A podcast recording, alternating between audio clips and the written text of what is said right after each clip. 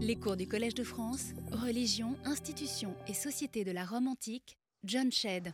Mesdames, Messieurs, chers amis, après les dossiers d'il y a 40 ans, qui nous avons un peu réchauffés, nous avons commencé la dernière fois à évoquer ce qui nous intéresse depuis plus récemment, le ritualisme romain, euh, en commençant d'abord par les vœux non acquittés, qui sont une des particularités intéressantes de la religion romaine, les rites funéraires ensuite. J'ai commencé la présentation de la fouille de Classé, près de Ravenne, je vous montre quelques images, où euh, j'ai réuni avec Jacopo Ortali entre 2004 et 2006 un groupe international qui comprenait quelques-uns des meilleurs fouilleurs de tombes pour observer ensemble les résultats des différentes manières de fouiller qu'on pouvait avoir en Europe. J'ai évoqué les deux méthodes qui s'opposaient, qui ont des avantages respectifs, et je vous ai dit que finalement, c'était le premier enseignement de cette campagne de trois années, était qu'il n'y avait pas de différence entre les deux types de fouilles, sinon sur euh, le plan, sur le mode de la documentation. Les deux techniques donnent en tout cas les mêmes résultats pour ce qui concerne l'interprétation des données. Regardons maintenant la nécropole elle-même. Nos fouilles suscitèrent notre étonnement. Donc, je vous avais montré ces deux, euh, ces deux lampes inversées qui étaient en rapport avec euh, une fosse à libation que nous avons pu retrouver.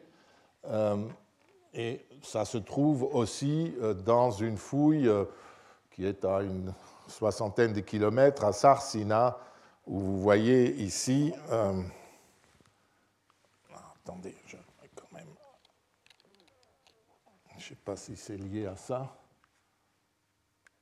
Non, peu importe. Euh, il y avait, vous voyez en haut à droite, vous avez euh, une autre de ces lampes renversées que nous avons retrouvées. Mais à part cela, nous étions très étonnés de ne pas trouver d'autres traces rituelles près des tombes qui sont découvertes euh, autour des sépultures quand la fouille est faite selon les critères actuels. Hein. En général, autour des, tombes elles-mêmes, dans les tombes et autour des tombes, il y a des restes rituels. Nous avons parlé de cela il y a quelques années, et vous rappelez qu'outre les tombes, les environs des tombes ont des traces rituelles d'offrandes, de banquets, même, il y a même des salles à manger dans certains cas qui sont à côté des tombes et euh, nous n'avons pas trouvé cela euh, à classer. Donc nous étions étonnés. Et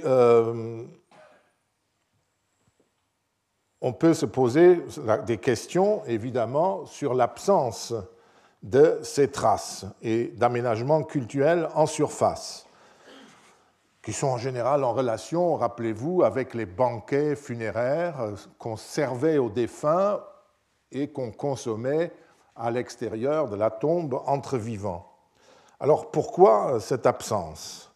S'agit-il d'une coutume locale? Une coutume due au fait que nous nous trouvons dans une nécropole de la flotte dont les personnels n'étaient présents sur les lieux que pendant des périodes plus ou moins longues, 20 ans, 30 ans, mais pas plus en général.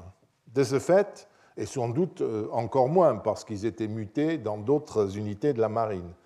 De ce fait, il n'est pas impossible que les commémorations annuelles, dont ces traces rituelles à l'extérieur des tombes sont la trace, aient été faites globalement, autrement en tout cas, globalement par des associations de vétérans voire par des commandants d'unités, que des unités elles-mêmes fassent des, choses. Donc associations privées de vétérans ou euh, les unités elles-mêmes qui, le jour de la fête des morts, mettons, faisaient un service quelque part sur cette grande nécropole que je vous ai montrée, d'une flèche à cet endroit.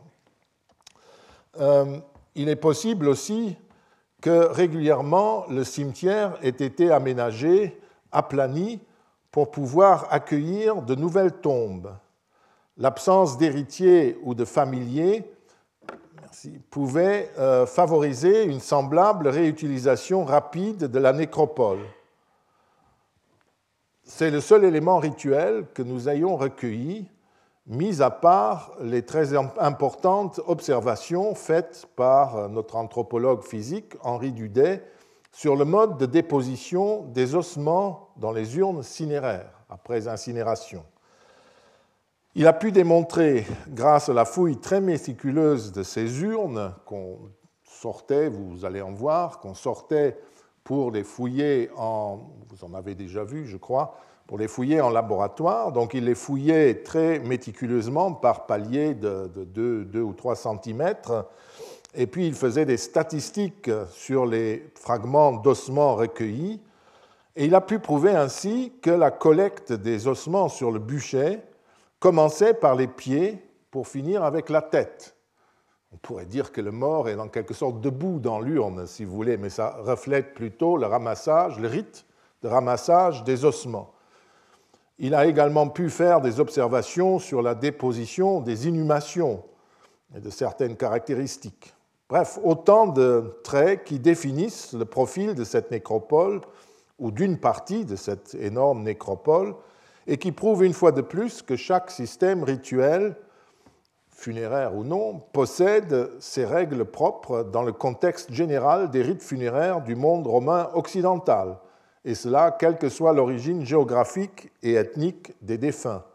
On avait déjà vu ça ailleurs, par exemple à Mayence, où il y a une nécropole dans une des rues de la sortie de l'agglomération de Mayence.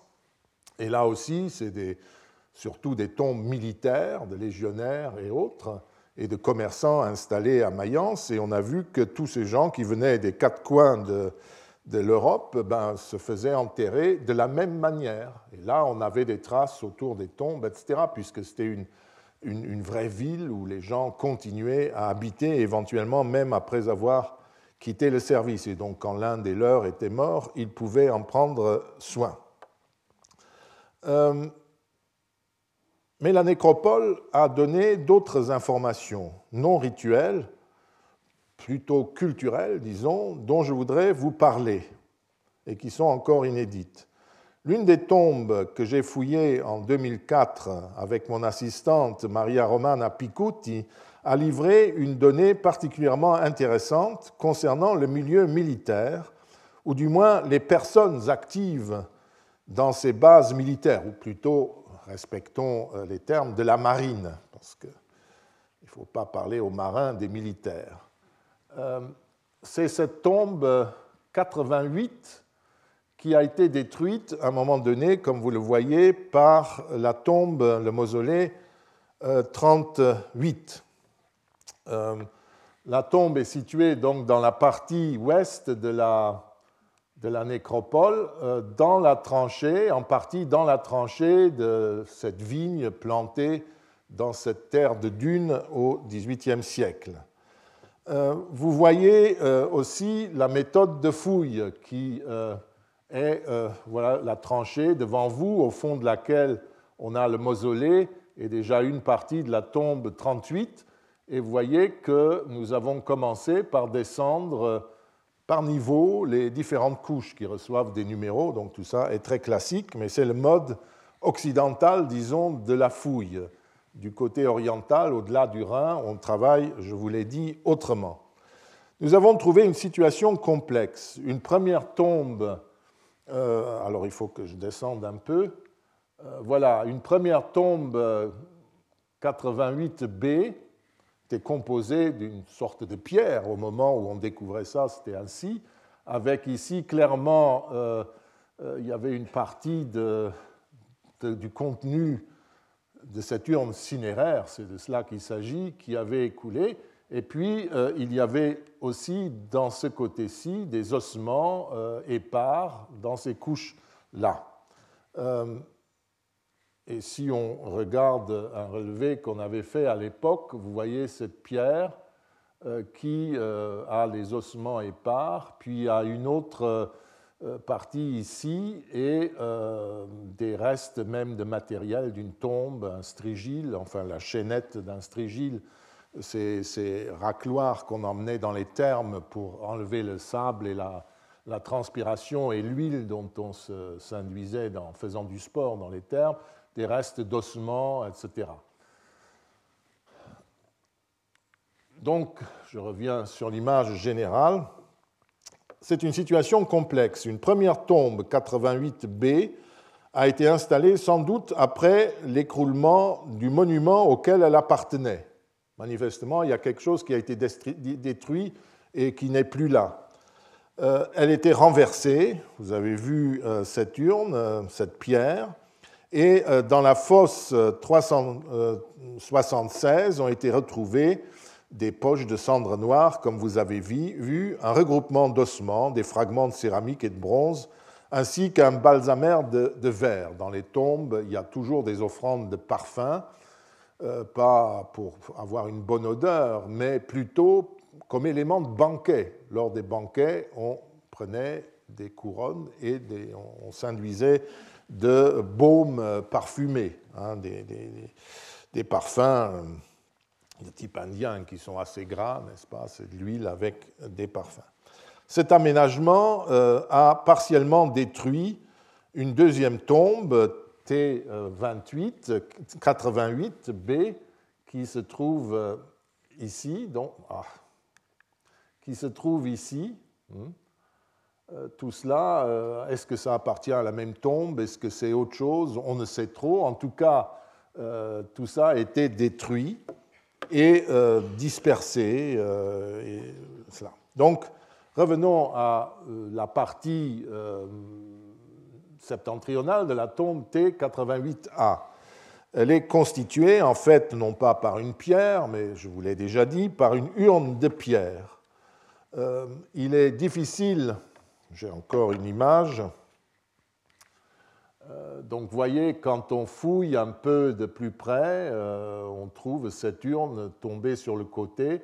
Et là, vous voyez aussi une autre urne avec son contenu qui est dispersé là. On ne peut pas reconstruire les événements qui se sont passés, mais il est évident que l'urne n'est pas à sa place et qu'elle est en outre renversée et ouverte, et on dirait que son contenu s'est répandu ou a été rassemblé dans cette fosse que je vous ai montrée 376. On a donc l'impression que le monument T38, qui est le grand machin que vous voyez en bas, avait à son angle ouest une urne funéraire, T88A. Ensuite, ce mausolée s'est écroulé ou bien a été détruit en même temps que peut-être un autre aménagement qui se trouvait par là. Il est impossible de prouver que l'urne provient de T38. Hein. Là, où nous sommes, c'était raclé, nous n'avions plus rien pour comprendre. Donc c'est une situation complexe où on, peut jouer avec des reconstructions, mais vous verrez, finalement, ce n'est pas intéressant pour nous. C'est très clair qu'un monument, euh, en, quelque sorte, a été détruit et euh, que le reste a été euh, évacué, manifestement. S'il y avait un monument à part, il a été complètement évacué et seuls sont restés sur place, est resté sur place l'inhumation, cette urne qui en plus a été basculée et qui a été un peu malmenée dans l'affaire, mais les ossements et tout sont restés sur place.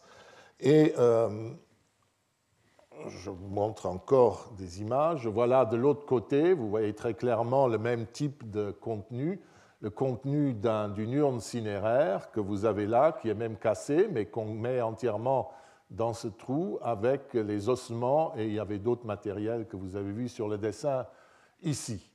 Euh, impossible de dire en plus de nouveau si c'est cette tombe qui a détruit ce qui se trouvait ici, où il y avait ces deux urnes cinéraires. Hein, je ne répète pas davantage, c'est compliqué.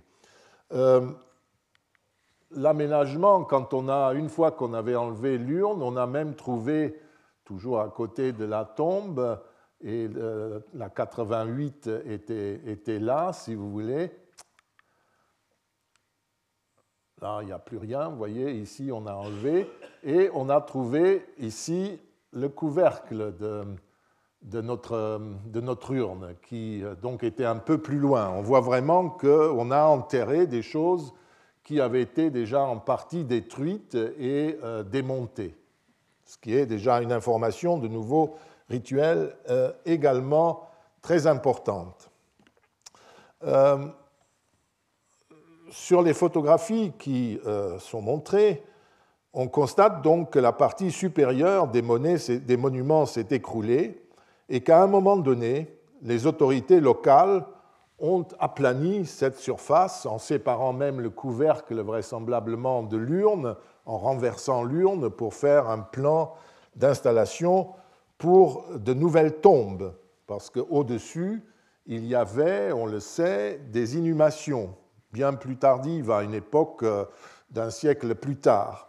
Et on a fait ce qu'on faisait toujours, on euh, aplanissait, mais en laissant les morts sur place. On ne change rien, si vous voulez, à leur emplacement.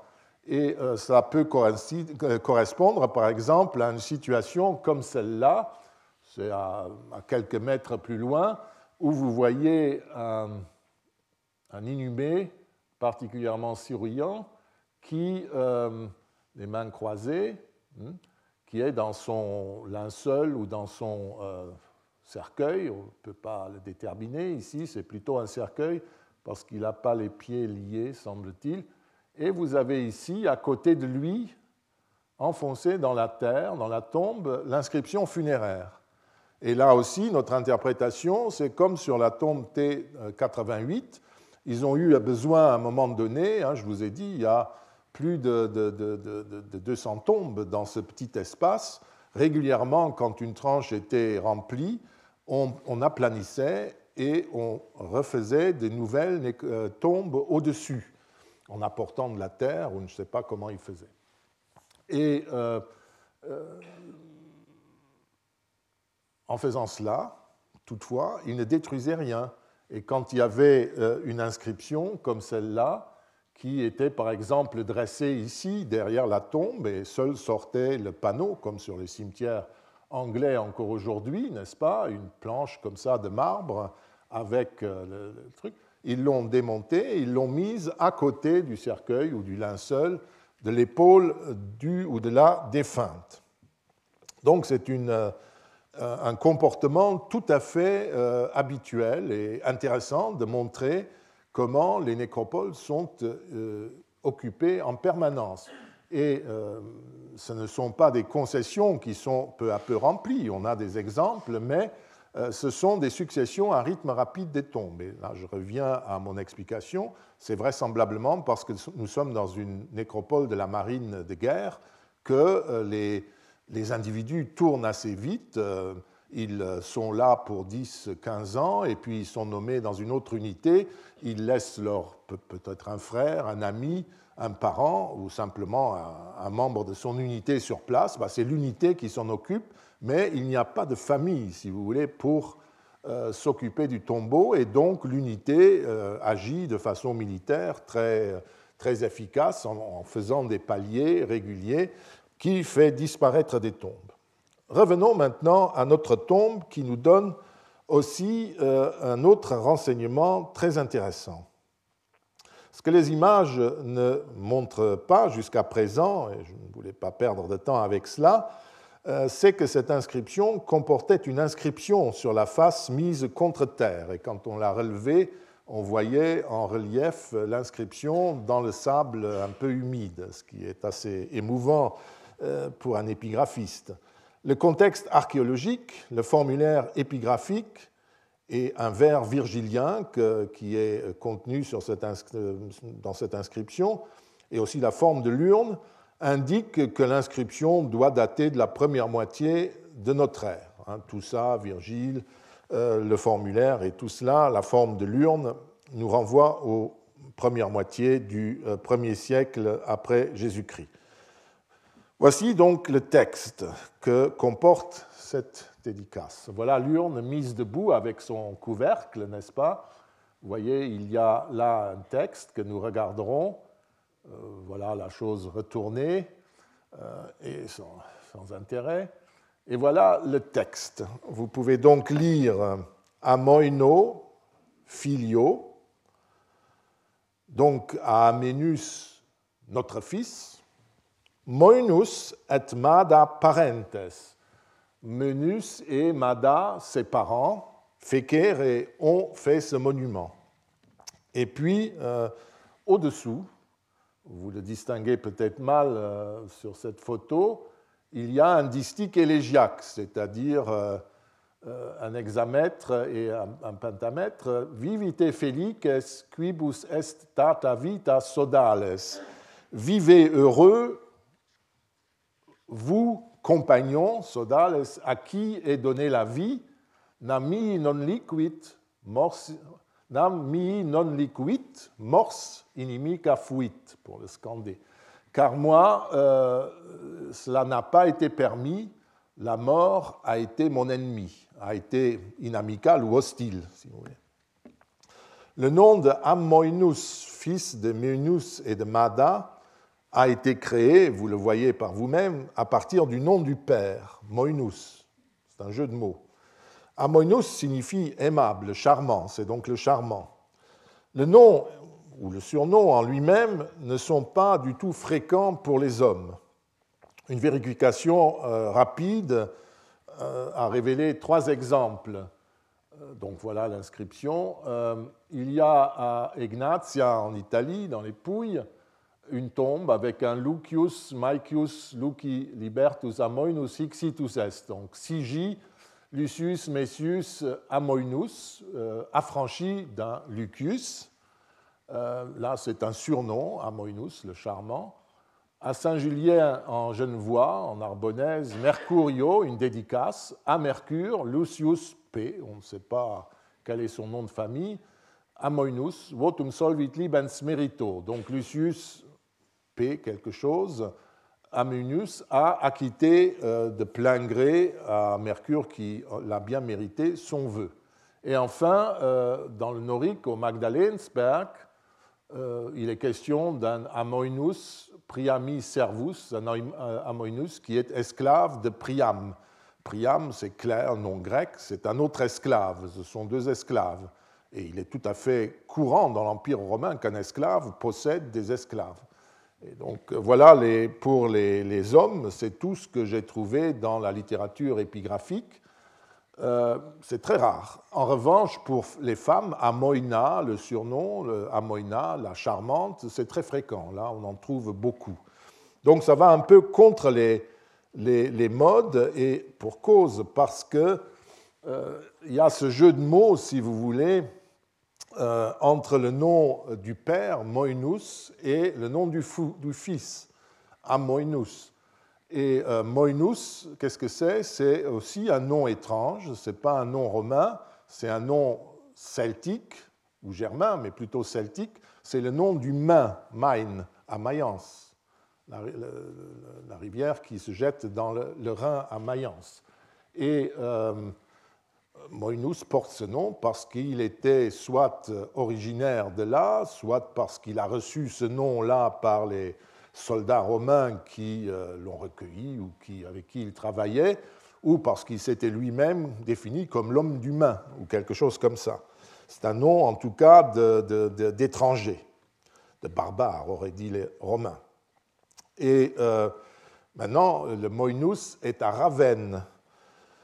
Et ce n'est pas étonnant parce que euh, Mayence était aussi la base d'une flotte sur le Rhin et sur le main. Donc il est très possible que ce était, avait une fonction quelconque en tant qu'étranger dans la marine de guerre romaine qui était stationnée à Mayence et que de là, il a été muté euh, à Ravenne, autre port euh, militaire de la flotte de l'Adriatique. Donc c'est quelques cohésions de ce type. Son épouse Mada, pour dire un mot, porte également euh, un nom qui remonte à une racine celtique, mais plus tard, euh, deuxième, troisième siècle, ça pourrait aussi être un nom germain. Souvent, euh, il n'y a pas trop de différence entre les noms venant de ces deux peuples. On note le jeu de mots, en tout cas, entre le nom du père et celui du fils, qui témoigne à lui seul déjà d'une certaine culture latine le père, en tout cas, euh, ça c'est sûr, c'est lui qui a donné le nom à son fils, devait être assez latinisé pour faire ce jeu de mots et pour en être fier en quelque sorte. Lui, euh, qui porte un surnom barbare, si vous voulez, d'une rivière de, Germanie, eh bien, il a un fils qui porte un nom tout à fait romain et que lui a, inventé en quelque sorte. La culture latine est aussi attestée par le distique élégiaque que porte la partie inférieure de l'inscription. Je vais vous l'afficher de nouveau, n'est-ce pas? Vivite felices, etc. déjà, l'idée de mettre sur, son urne un verre témoigne d'une romanisation, comme nous disions, d'une latinisation, parce que la mode était, à cette époque, dans certains milieux, de mettre un petit poème funéraire sur la tombe, qui dit des choses assez banales, comme ce que vous avez vu, euh, en général, c'est euh, toi, passant, qui jouis du présent, euh, ben, arrête-toi un instant avec moi et puis n'oublie pas, c'est pas drôle ici, tu es beaucoup mieux là où tu es, etc. C'est en général le thème. On en avait parlé quand nous avons parlé des rites funéraires. Et ce qui est intéressant, c'est que notre distique cite partiellement un vers de l'Énéide de Virgile. Hein, moi, en m'éloignant, euh, les larmes étaient venues, je leur disais Vivite felices quibus est fortuna peracta. Vivez, soyez heureux, votre fortune à vous est accomplie. Nous, un appel nous entraîne de destin en destin, les Troyens qui s'enfuient. Hein. Donc c'est ce vers qui a été adopté par euh, notre Amoinus. Mais euh, ce qui est intéressant, c'est qu'il n'est pas le seul à le faire, ce qui vous montre une fois de plus autre chose. Euh, vous avez par exemple, il s'est employé au moins dans six poèmes funéraires. Vous avez d'abord à Rome un monument mm, dont on doute, mais enfin il n'est pas classé parmi les inscriptions fausses, euh, parce que c'est peut-être, on en a douté, parce que personne ne l'a vu, ça, figure dans, elle figure, l'inscription figure dans un manuscrit, et euh, Virgile, alors on s'y disait, oui, c'est un clerc médiéval ou de la Renaissance qui s'est amusé à, écrire un vers semblable, mais c'est une, inscription lacunaire, et c'est vraiment le vers de Virgile, Virgile Vivite felices quibus est fortuna data, ou quelque chose comme ça. Euh, Ensuite, il y a un deuxième vers euh, à, Rome, très euh, fragmentaire, Vivite felices quibus est data longior vita. Mais euh, ça peut aussi autre chose, vous voyez par les crochets droits que c'est restitué.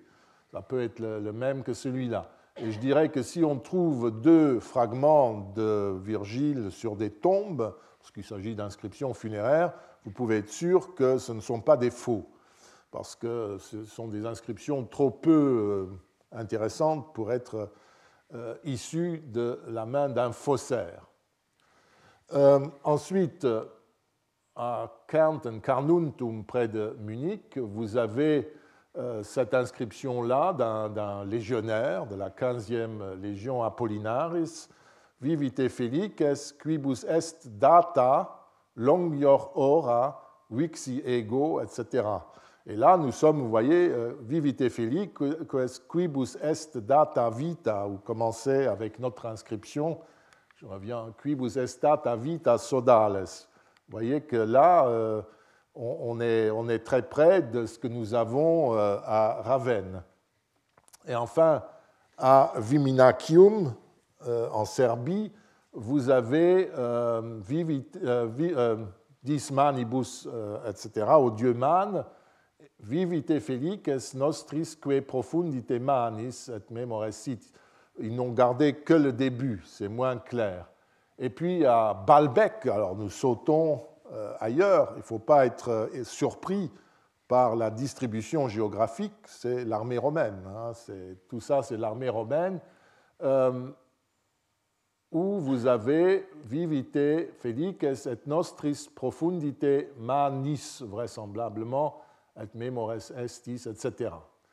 Et enfin, pour finir la boucle, à Mayence même, euh, dont vient notre moinus à tout coup, n'est-ce pas? Vivite felices quibus est data vita fruendi, et pas sodales.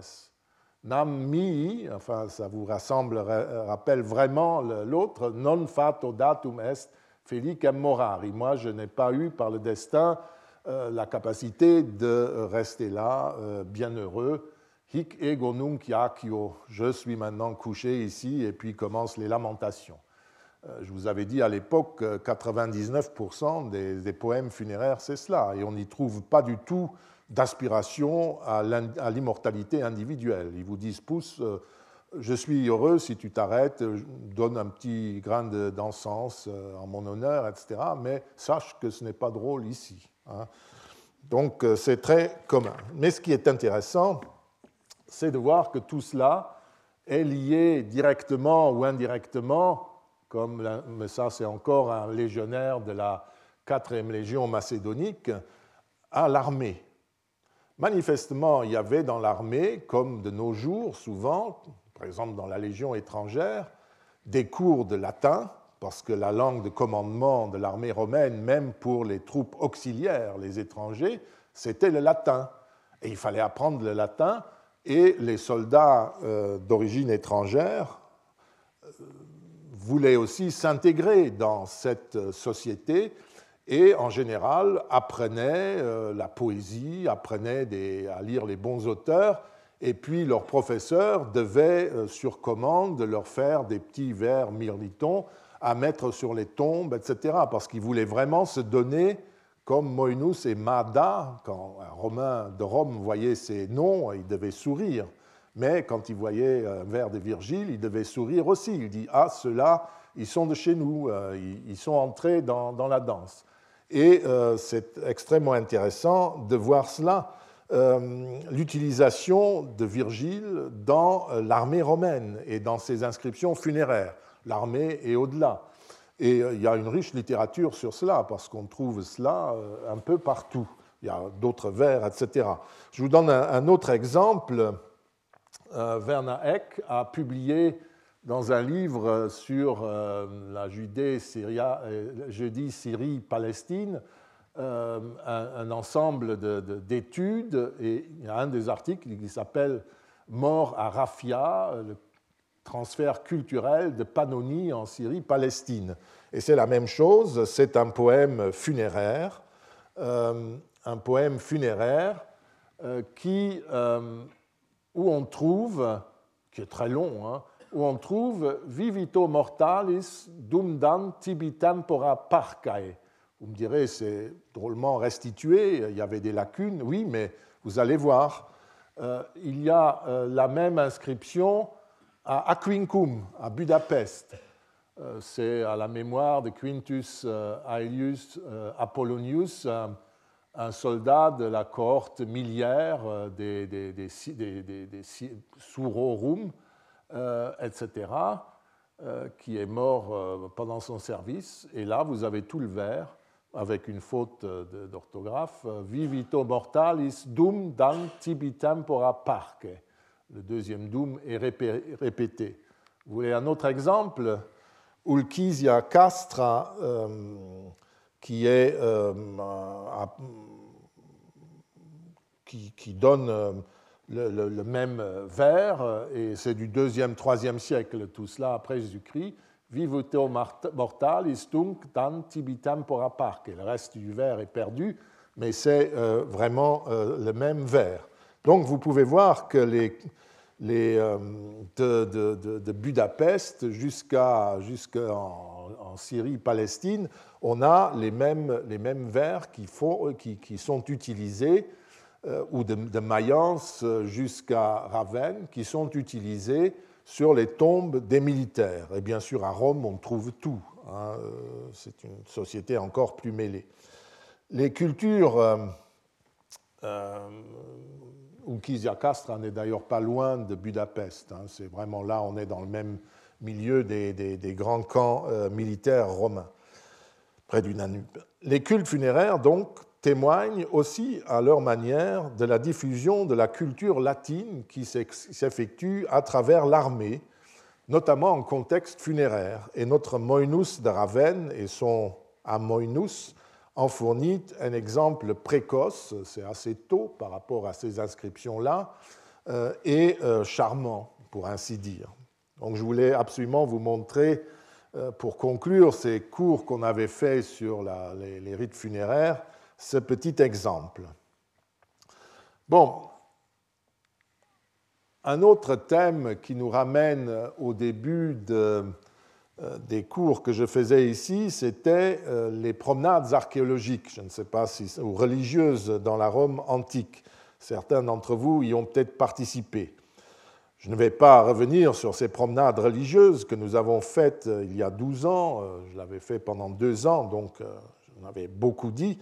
Et la topographie de Rome ne change pas si vite. Il y a quelques nouveautés, mais elles n'ont pas d'incidence sur notre sujet, sur ce que j'avais dit. Un seul détail a reçu un complément important de recherche et il me paraît que ces nouvelles recherches règlent définitivement le problème, même si les savants continuent de s'insulter un peu. Le sujet touche à Auguste, dont nous avons commenté il y a quelques années les res les hauts faits. Il s'agit de ce monument-ci, de l'obélisque, qui se trouve Piazza Montecitorio, devant le Parlement italien, à côté de la Piazza Colonna si et du Corso, si vous voyez Rome.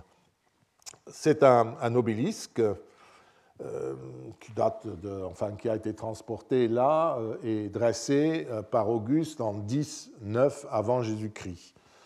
Pas tout à fait là, mais il a été trouvé dans les environs. On a fixé sa base là euh, au moment euh, où il a été redressé, au XVIIIe siècle. Euh, cet obélisque et ce qui était lié, il y avait quelques allusions dans Pline sur cela, Pline l'Ancien, a été l'objet d'une enquête par le directeur de l'Institut archéologique allemand Edmund Purna dans les années 70 et euh, euh, a essayé, l'a interprété comme l'aiguille d'un gigantesque cadran solaire qui, était installé, qui aurait été installé à cet endroit, et euh, cadran solaire qui aurait été euh, un monument au dieu Sol, au dieu Soleil, Hélios, qui devait souligner le caractère solaire d'Auguste. Et euh, une des preuves, entre guillemets, était que le jour du solstice d'automne, l'ombre projetée par l'obélisque serait tombée sur l'Ara Pacis Auguste, cet hôtel de la paix auguste dédié en 12 avant Jésus-Christ euh, par Auguste pour célébrer l'état de paix retrouvé après les campagnes de pacification d'Auguste en Gaule, à partir de 27-25 avant Jésus-Christ jusqu'à peu près en 13. Et là, vous voyez notre obélisque, comment il était donc euh, positionné. Euh, vous aviez un, cadran solaire où on pouvait lire les heures de la, les heures de la journée, et le 21 septembre, cela aurait porté vers l'autel de la paix dressé à cet endroit, le long de la Via Lata, le Corso actuel, hein, du côté de San Carlo, par là. Et euh, voilà donc l'hypothèse. il a fait des fouilles ici, en gros, dans cette partie. Il a effectivement trouvé une ligne avec des, lettres en bronze euh, désignant des constellations, des levées de constellations. Or, le 21, euh, le jour du solstice d'automne, correspond à deux jours près à l'anniversaire d'Auguste, donc célébration solaire d'Auguste. Je vous avais dit à l'époque que l'interprétation faite par Buchner n'était pas recevable en raison d'arguments que je dirai dans un instant, mais aussi en raison d'erreurs de calcul. Je m'appuyais alors, parce que moi, comme astronome, je ne suis pas très bon, sur l'article d'un jeune physicien publié dans un, journal scientifique tout à fait honorable et même excellent, euh, Michael Schütz, qui a prouvé qu'il y avait plusieurs erreurs très grosses de calcul qui montraient que ça ne pouvait pas fonctionner ainsi. Or, euh, un gros, et, depuis, silence. Buchner lui-même n'a jamais changé d'opinion, n'a jamais vraiment répondu à euh, ce jeune physicien. Et l'affaire, euh, tant qu'il. Buchner est un vieux monsieur qui avait un certain pouvoir à l'époque, donc on est resté silencieux jusqu'au moment où il nous a quittés. Et un gros dossier est sorti sur le sujet qui vient de conformer, confirmer et de développer cette critique. C'est un, euh, il y avait eu un premier article en 2009 ou 2007, mais euh, il y a dans, un, dans, le Journal of Roman Archaeology de, 2011, il y a déjà toute une série d'articles autour de cette question et c'est aussi notre ami Schütz qui euh, participe à cela, qui montre que qu'il y a des erreurs qui sont tout à fait euh, euh, graves. Après l'article de Schütz, l'affaire paraissait entendue par la plupart des topographes. Euh, mais depuis 2010-11, le débat a repris. Il y a d'abord eu ces articles-là qui ont ensuite, avec les réponses que cela a suscité, fait l'objet dans le même journal il y a deux ans d'un petit volume euh, supplémentaire euh, consacré à cette, euh, affaire. Donc en gros, l'opinion telle qu'elle s'est constituée après l'article de, de, Schütz et que la plupart des auteurs soutiennent, c'est qu'il ne s'agit pas d'un cadran solaire, mais d'une méridienne inscrite sur le sol, c'est-à-dire qui montre l'heure de midi et euh, aussi par les points extrêmes, la position du Soleil euh, suivant les constellations dans lesquelles on se trouvait, qui permettait donc de vérifier la cohérence entre l'année civile et l'année solaire. Alors, que dire de cette nouvelle littérature que j'ai parcourue? Je commence par noter que la plupart des données topographiques, difficiles à obtenir déjà, car le pavement en question que Buchner a découvert est situé à une grande profondeur, plutôt plus de 10 mètres sous le niveau actuel, sous des maisons, sont actuellement, donc les, les points de mesure qu'il avait recueillis, sont actuellement invérifiables puisque les marques de relevé au sol ont disparu. Il faudrait, pour vérifier les travaux de Buchner, faire un nouveau relevé, ce qu'un groupe de jeunes euh, euh, géomètres de Rome, de topographes, euh, propose. Mais ce n'est pas simple parce que c'est un, puits assez étroit avec une grande profondeur et donc c'est très compliqué à faire. Donc pour l'instant, il n'en est pas question, mais il faudrait tout refaire pour revérifier encore, si on le voulait, les travaux de Bourne. D'autres articles insistent sur d'autres invraisemblances de la théorie de Bourne et les nouveaux arguments contraires découverts depuis euh, ont été découverts depuis, notamment euh, les bornes pomériales de Vespasien, Rodriguez Almeida a attiré l'attention à une distance très rapprochée de l'obélisque, qui interdit de songer à autre chose qu'à une méridienne, qui est une simple ligne et non pas quelque chose qui envahit euh, le territoire du champ de Mars à droite et à gauche, puisque le pomerium, c'est une limite juridique euh, qui est liée au territoire, à la délimitation du territoire interne de la ville, doit être libre de toute emprise. Il y a des bornes qui sont marquées là, et il ne pouvait pas y avoir une emprise au-delà euh, de cette chose. En tout cas, ça pose un petit problème bizarrement, l'un des auteurs, euh, Peter Heslin, qui euh, avait déjà en 2007 fait un premier, c'est lui en quelque sorte qui a relancé les choses, euh, qui a des idées très proches, des, remarques très fortes contre la théorie de Bourne, paraît finalement maintenant, en fin de compte, rejoindre celui-ci en ce qu'il tient compte non pas du cadran solaire et de tout cela, mais il dit que simplement, quand on se trouvait près de l'hôtel de la paix, on devait voir l'obélisque au loin et donc établir cette même connexion. Je veux bien.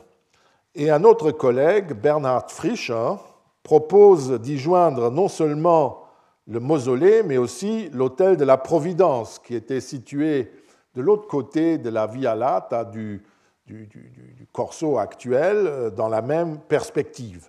Et même, on fait même entrer dans la danse le temple du soleil, construit euh, à la fin du IIIe siècle de notre ère par l'empereur Aurélien, près de la place Saint-Sylvestre. Donc, euh, on raconte un peu n'importe quoi maintenant. Donc, voyez comment ça se trouvait. On met maintenant cela en rapport avec cet hôtel-là, un autre qui se trouve ici, avec le mausolée d'Auguste, etc. Tout ça à des distances assez grandes. Toutes ces argumentations nouvelles me, me paraissent convaincantes sur un point. La vérification définitive de la théorie de Bourne est aujourd'hui impossible et n'a pas été contrôlée et discutée suffisamment à l'époque des fouilles. Tout semble plaider en faveur d'une méridienne.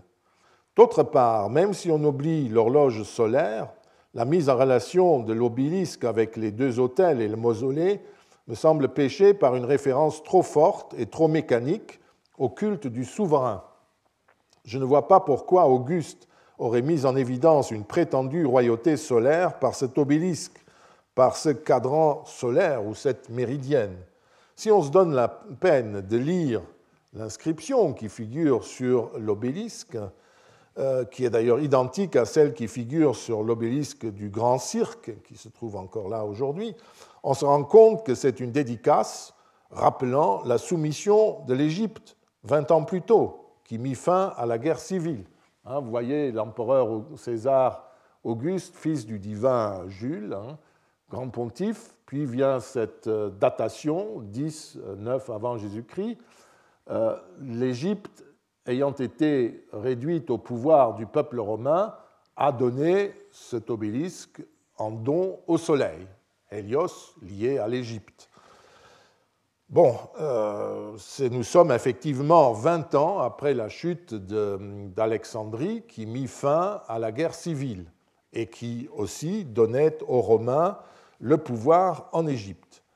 En outre, en 10, 9, nous ne savons pas exactement, euh, très précisément, de quand euh, date la finition de, l'ouvrage, nous sommes à l'époque où Auguste avait ordonné la correction du calendrier julien, parce qu'avec César, on a introduit l'année julienne, qui permettait enfin de faire coïncider à peu près l'année civile et l'année solaire à Rome.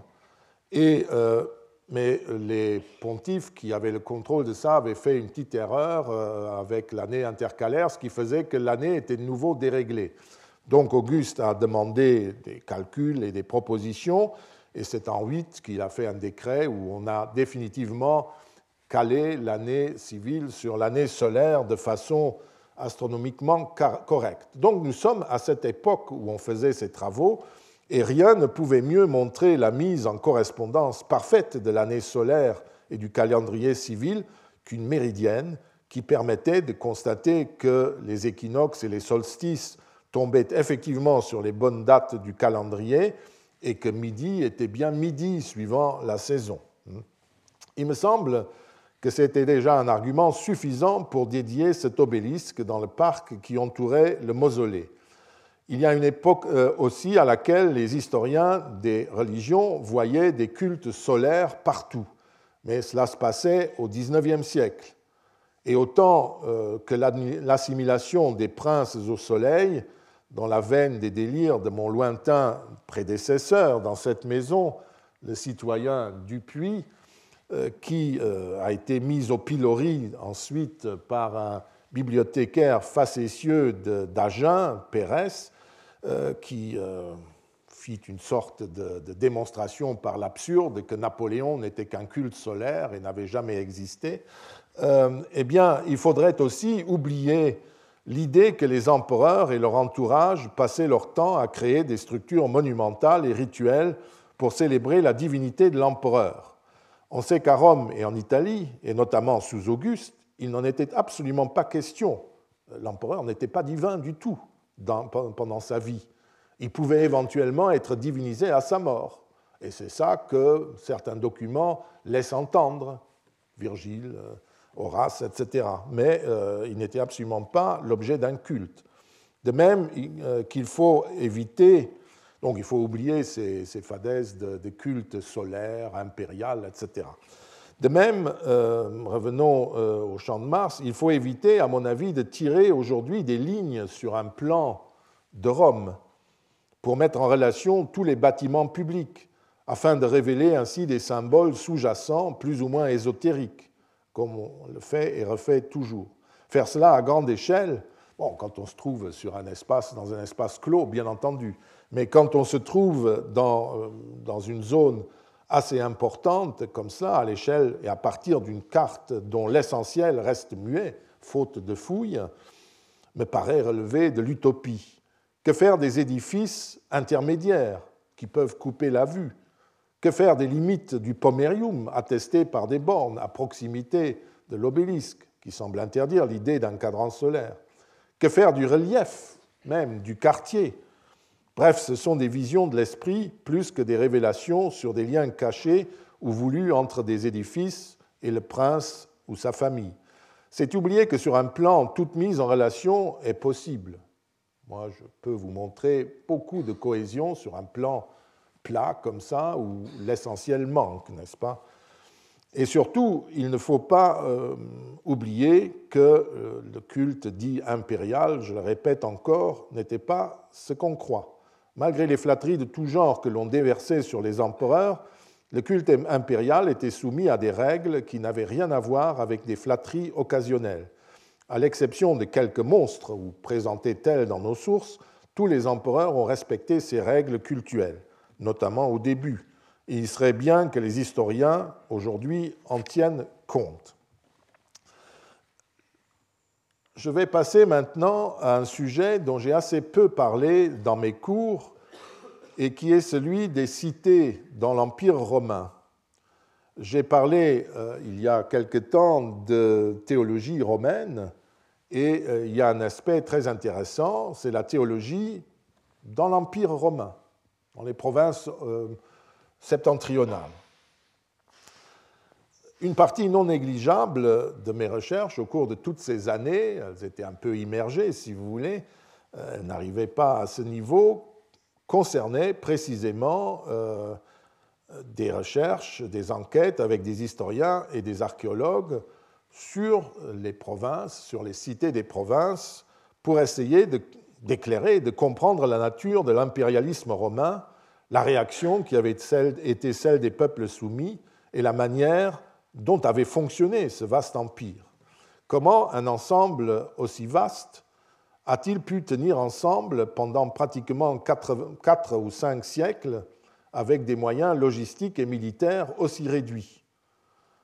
Ce fait, qui m'a toujours préoccupé, renvoie aussi à l'acceptation de cette situation de la part de la majorité des anciens ennemis, et enfin à l'habileté avec laquelle les Romains ont su gouverner leur empire. Certes, la paix romaine, comme on dit, ne fut pas le fruit d'un accouchement sans douleur, et le pouvoir romain n'était pas particulièrement altruiste.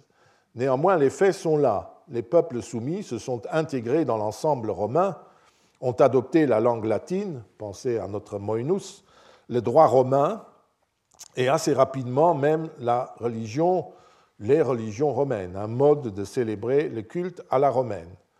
C'est ce fait que j'ai longtemps étudié avec mes collègues, dont, Monique Dondimper, Marie-Thérèse Rapsat-Charlier, Jeannot Metzler, William Van Andringa et d'autres encore. J'essayais pour ma part de répondre à toutes ces questions à l'aide des sources relatives à la vie religieuse. J'ai averti dès le, dès le départ qu'il ne convenait pas de raisonner de ce point de vue à partir des empires occidentaux médiévaux ou modernes, car les religions occidentales de ces époques-là ne sont pas comparables à celles du monde romain.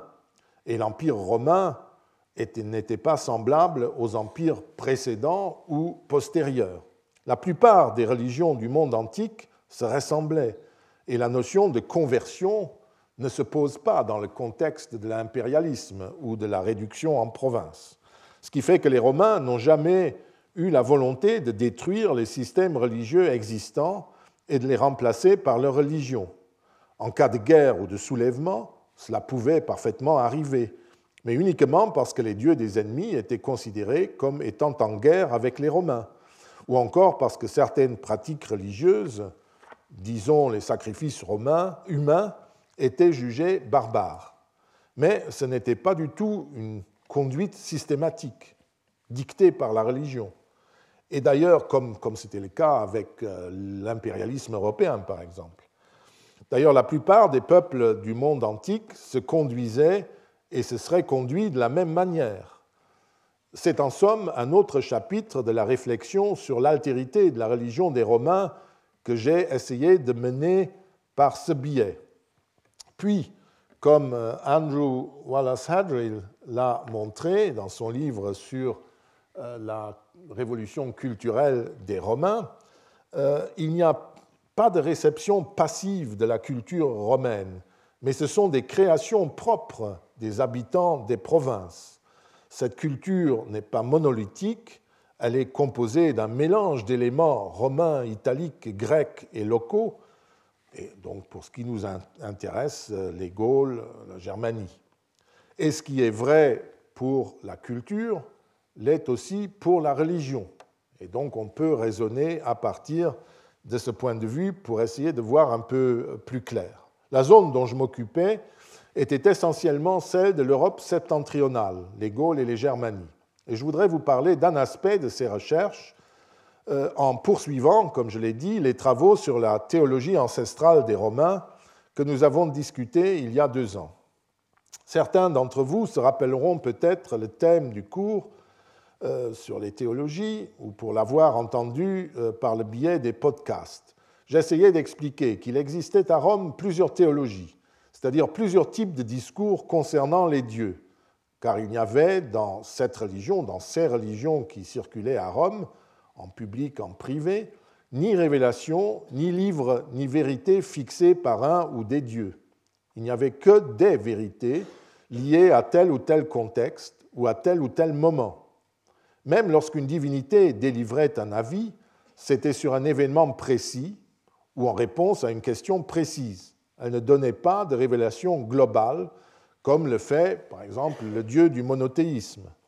Il y a la théologie ancestrale, qui peut être extraite de la pratique cultuelle. Il y a des thèmes que développait la mythologie. Il y a enfin la spéculation que conduisaient les philosophes sur la nature des dieux. Chacun de ces discours a son autonomie propre dans le monde antique et seul compte pour la pratique religieuse, la théologie et le ritualisme ancestraux. Ce sont ces différents discours théologiques que j'ai décrits et analysés en partant essentiellement de la pratique religieuse, de la manière dont traditionnellement les Romains se représentaient les dieux, pour voir comment nous pouvons les comprendre. Cette façon de faire portait uniquement sur Rome dans mes cours, sur la religion du peuple romain et des familles romaines, éventuellement en Italie aussi, mais des zones proches, et non sur les innombrables cités, colonies ou municipes, non seulement en Italie, mais surtout dans les provinces. Car la religion de Rome au bord du Tibre ne concernait que l'État romain, la respublica du peuple romain, comme il disait, et bien entendu tout citoyen romain, où qu'il se trouve, en tant qu'il était membre de cet État. Mais cette religion et cette théologie ne s'imposaient pas à la deuxième patrie de chaque citoyen romain, la colonie ou le municipe dans lequel il était né et où même pour la majorité d'entre eux il vivait. Rappelez-vous le cours d'il y a quelques années sur les dieux, les individus et l'État, où nous avons détaillé le rapport complexe que les citoyens romains entretiennent avec ces religions, avec ces obligations religieuses qui étaient multiples, diverses. Quand une cité devenait romaine, quand une colonie romaine était fondée, on n'y déversait pas la totalité des obligations religieuses de l'État romain. Comme je l'ai dit, on ne convertissait pas les habitants déjà en place, Et quand il s'agissait d'une colonie fondée par les Romains, on n'installait pas un pur décalque du système religieux de Rome. Comment comprendre alors les théologies qui étaient celles de ces colonies, de ces municipes de l'Italie et des provinces? Donnaient-elles à voir, et si oui, comment, les mêmes pratiques théologiques que celles que nous observons à Rome même? Pour la philosophie, certainement, puisque les élites avaient la même éducation.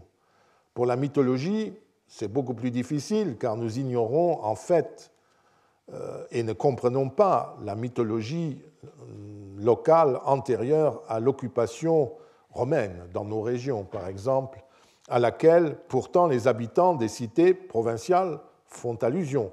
Je n'ai qu'à citer euh, très près de nous ici le pilier des Nautes, trouvé quelque part entre Notre-Dame et la préfecture de police à Paris, cette inscription et ce, pilier de l'époque de Tibère euh, qui montre de façon très nette des, personnages divins et peut-être mythologiques aussi, euh, euh, qui étaient des personnages là aussi gaulois, certainement, ce n'est pas romain. Moi, je ne connais pas cela, un romain ne connaissait pas, mais c'était mélangé à des divinités euh, romaine. Et puis, euh, si on regarde euh, la dédicace, on voit que l'inscription est dédiée à Tibère, ça c'est très bien pour la, datation, et à Jupiter Optimus Maximus, donc au dieu suprême des Romains,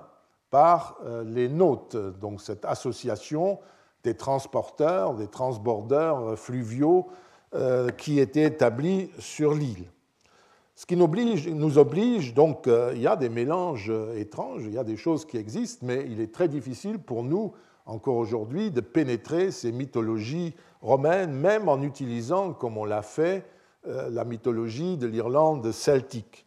Ce qui nous oblige à nous demander comment fonctionnait cet ensemble de thèmes, comme la mythologie des Romains par rapport à la mythologie grecque, c'est possible parce qu'il est possible que les Gaulois aient fait ce que Ovide, par exemple, a fait, s'inspirer de mythes romains pour raconter la mythologie euh, euh, gauloise ou raconter à la gauloise les mythes romains. Mais malheureusement, nous n'avons pas d'Ovide, encore pour l'instant toujours pas trouvé. C'est peut-être ainsi, ou alors c'est simplement des mythologies juxtaposées. Et les théologies civique et privée, comment fonctionnait-elle?